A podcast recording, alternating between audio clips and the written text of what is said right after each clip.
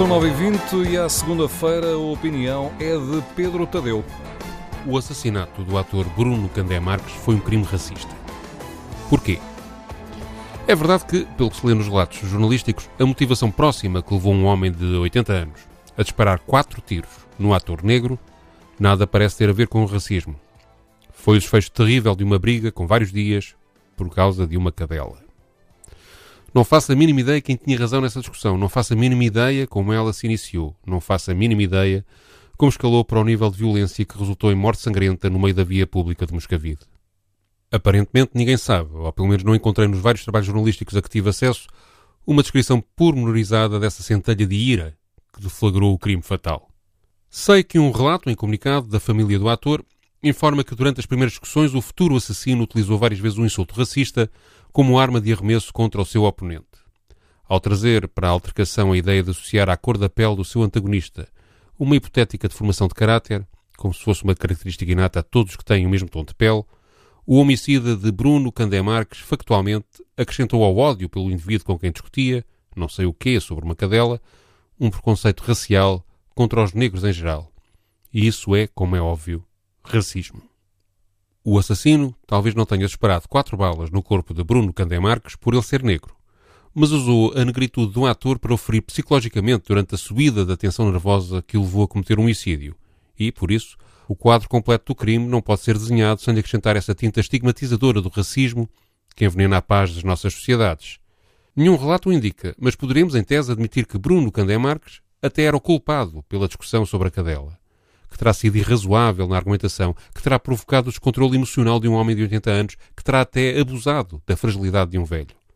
Podemos pensar em muitas circunstâncias capazes de menorizar o grau eh, de responsabilidade do assassino e de atribuir também responsabilidades ao assassinado.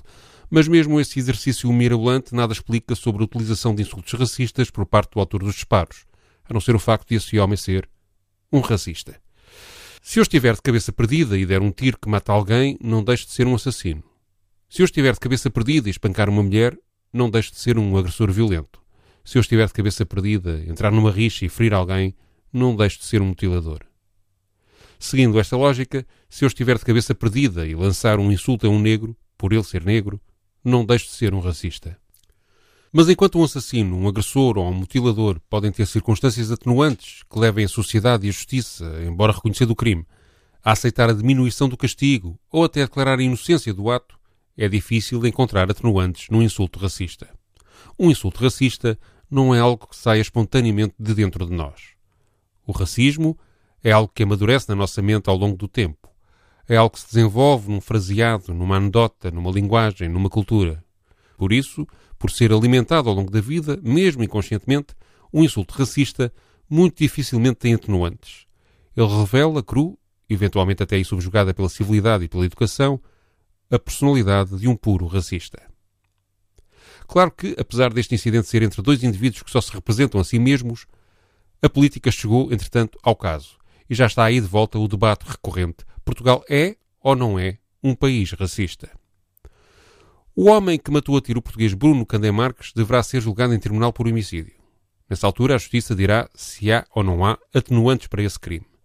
Mas se a Justiça recusar trazer ao julgamento deste indivíduo o crime de racismo, analisando com serenidade e tempo, como só um tribunal pode fazer, todas as circunstâncias e envolventes da ocorrência, então sim, com essa falha institucional, com essa falha do Estado, quem passa do racismo individual que tristemente polui as almas de uma parte dos portugueses para a acusação geral de que Portugal é um país racista, vai poder dizer, como facto indesmentível, que esteve sempre cheio de razão. À segunda-feira, a opinião de Pedro Tadeu. Amanhã, Daniel Oliveira.